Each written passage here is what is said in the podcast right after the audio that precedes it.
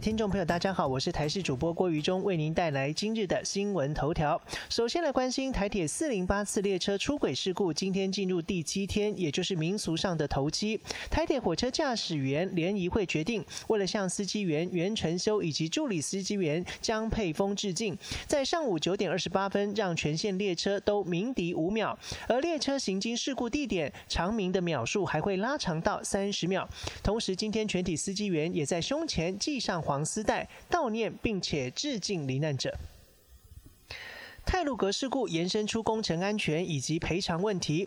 台北市土木建筑学会理事长余烈强调，工程车会进入到轨道，最重要的是交通维持计划还有施工防灾计划没做好。这一点除了工地主任李义祥之外，发包的台铁专案管理的中演以及监造的联合大地标案的东兴营造等等，通通要负责，一个都跑不掉。五十条人命的家属应该向上述所有的公司以及台铁求偿。共机频频侵扰我西南空域。今年汉光三十七号演习将分别在四月以及七月实施复合式兵棋推演以及实兵推演，征召动员人力是去年的八倍。根据了解，这次汉光演习将第一次在屏东加东战备跑道实施战机起降操演。此外，海巡署也将派舰参与平战转换科目。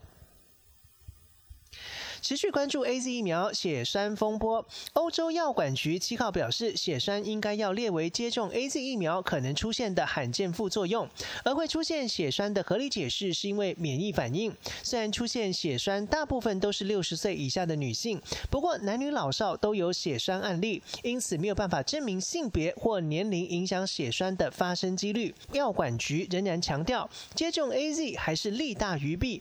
不过部分国家已经全面或部分。暂停施打 A Z 疫苗。英国疫苗监管机构建议三十岁以下成人改打其他疫苗。南韩暂停六十岁以下接种，意大利只建议六十岁以上接种。而在罗马尼亚，还有大批民众拒打疫苗。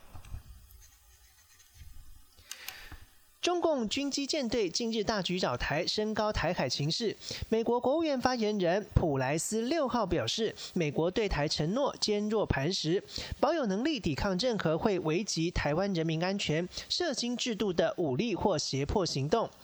普莱斯指出，美方注意到而且高度关切中共在区域之内的持续胁迫行为，包括针对台湾支持如《台湾关系法》所反映的美国常年政策之下，美国仍然保有能力能够抵抗任何可能危及台湾人民安全、社会或经济制度的武力或其他胁迫行动。同时，他也强调，美方会持续和盟友伙伴合作，支持彼此在印太区域共享的繁荣、安全与价值。这也包含。台海和平与稳定。